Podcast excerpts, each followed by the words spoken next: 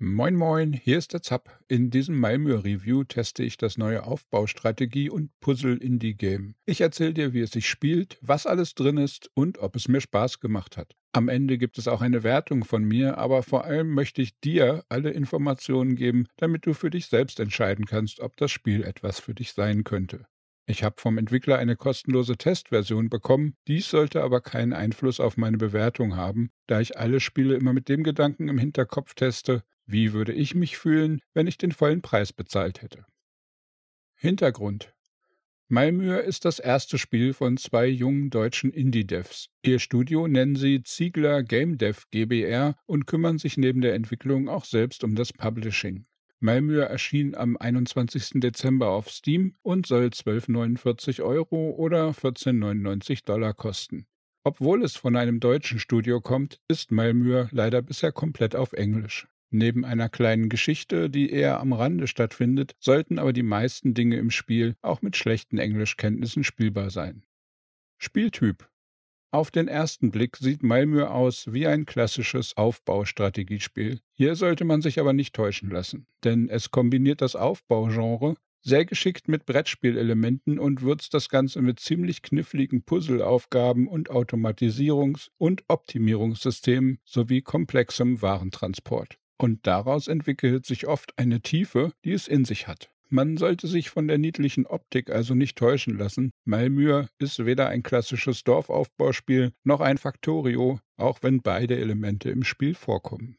In Malmö ist besonders das Wegesystem und die Anordnung der Gebäude ein entscheidender Faktor. Es gibt zahlreiche Ressourcen, die wir nur auf bestimmten Parzellen der Karte abbauen und weiterverarbeiten können. Und das müssen wir auch dringend, um die von den Missionen gestellten Aufgaben lösen zu können und unser Reich zu erweitern. Daneben ist der Warentransport zwischen den Gebäuden ein großer Teil der Herausforderung. Zuerst muss das Baumaterial produziert und zur Baustelle geschafft werden. Dann brauchen die Betriebe auch Rohstoffe und danach müssen die Endprodukte noch weggeschafft werden. Malmö benutzt dabei die Wege wie eine Art Fließband, sodass es sehr entfernt an Spiele wie Factorio, Satisfactory oder Good Company erinnert. Es bringt aber auch noch seine ganz eigenen Ideen mit. Ein wichtiger Teil des Spiels sind die Finanzen, denn wir müssen nicht nur jede einzelne Parzelle Land kaufen, bevor wir sie bebauen können, sondern auch Baustellen zu planen kostet eine ganze Menge Gold. Und dann hat jedes Gebäude obendrein noch Betriebskosten, die uns langsam auffressen und pleite machen, wenn wir nicht rechtzeitig einen Teil unserer Waren zum Haupthaus liefern und dort zu Geld machen. Zusätzlich fordern König und Berater immer wieder bestimmte Warenmengen, die zu einem Steuereintreiberhaus gebracht werden müssen.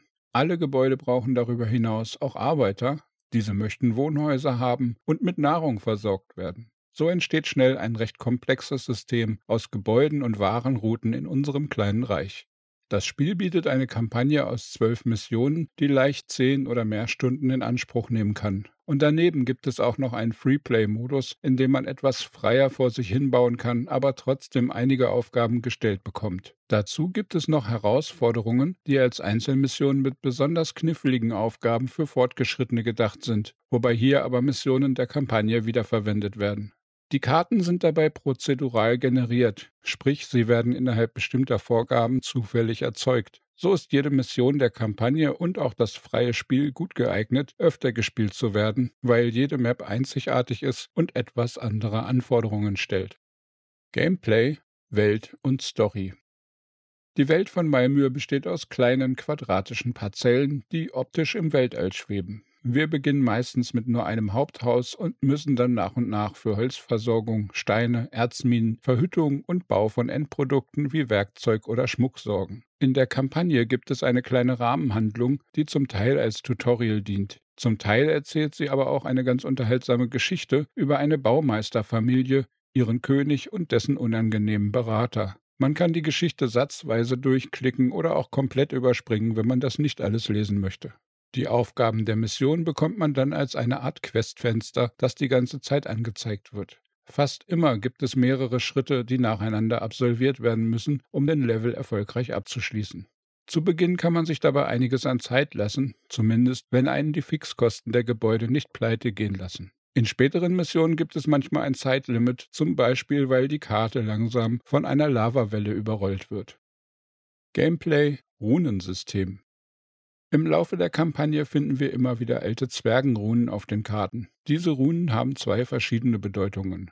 Zum einen können wir an besonderen Runenschreinen, die wir erst finden und dann wieder aufbauen müssen, bis zu drei dieser Runen einsetzen. Damit werden passive Boosts aktiviert, wie zum Beispiel mehr Ertrag in den Minen oder höhere Verkaufspreise. Daneben können wir mit den Runen auch Terraforming betreiben. So bietet jede Art von Rune die Möglichkeit, eine bestimmte Art von Terrain auf einer Parzelle zu bekommen. Dabei wird die Rune verbraucht. Und alle gesammelten Runen sind mapübergreifend, sodass wir sie in die anderen Karten mitnehmen dürfen und im Hauptmenü sogar aus drei Runen eine zufällige neue erschaffen können. Technik, Grafik, Sound. Malmö wird mit der Unity Engine entwickelt, dadurch ist es wie zu erwarten stabil. Im Laufe der Testzeit ist es mir nicht einmal abgestürzt und auch ansonsten konnte ich keine wirklichen Bugs oder technische Fehler entdecken. Die Grafik von Malmö ist ganz nett. Durch die einfache Art läuft es auch auf sehr alten Rechnern flüssig. Die Hintergrundmusik dudelt ganz nett vor sich hin. Diese Stücke sind angenehm zu hören, auch über längere Zeiträume, wenn die Mission mal wieder etwas dauert. Alle weiteren Geräusche im Spiel kann man an einer Hand abzählen. Das ist alles soweit passend, aber nichts Herausragendes. Die Kampagne von Malmö spinnt eine lockere Geschichte um die zwölf Karten. Dabei wird alles in Textform erzählt. Es gibt also keine Sprachausgabe oder irgendwelche Videosequenzen. Die Texte sind durchgehend nur in Englisch verfügbar. Meinung und Fazit. Wie zu erwarten bei einem Zwei-Mann-Projekt bietet Malmö eine stark vereinfachte Grafik und keine High-End 3D-Modelle und einige davon sind wohl sogar aus sogenannten Asset-Bibliotheken dazugekauft. Aber das fügt dem simplen, aber angenehmen Charme der Grafik keinen Schaden zu. Es könnte noch hübscher sein, aber die Optik steht bei dieser Art von Spielen sowieso nicht im Vordergrund. Malmö hat ein sehr eigenes Konzept, das ich in dieser Form noch nicht gesehen habe. Allein für die Idee und den gelungenen Mix aus Strategie und Rätselspiel mit etwas Automatisierung ist mir das Spiel schon sehr sympathisch. Hier bieten die Entwickler eine besondere Spielerfahrung an.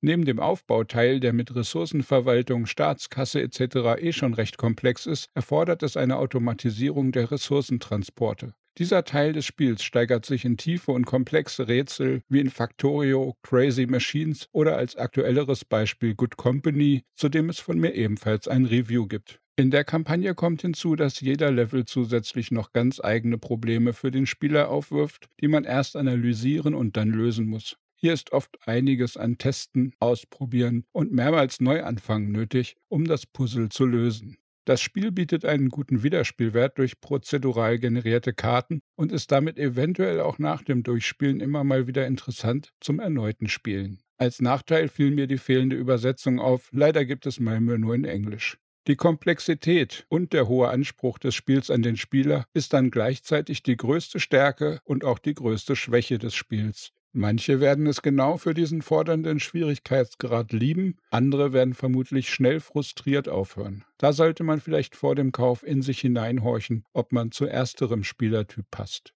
Zu Beginn sind manche Systeme, die man unbedingt verstehen muss, um Malmö spielen zu können, nicht immer intuitiv erfassbar. Ich kann mir gut vorstellen, dass für ungeduldige Spieler hier schnell die Grenze zur Frustration erreicht werden könnte. Hier könnte das Team noch etwas an der Zugänglichkeit der teilweise komplexen Spielfunktionen für Einsteiger optimieren.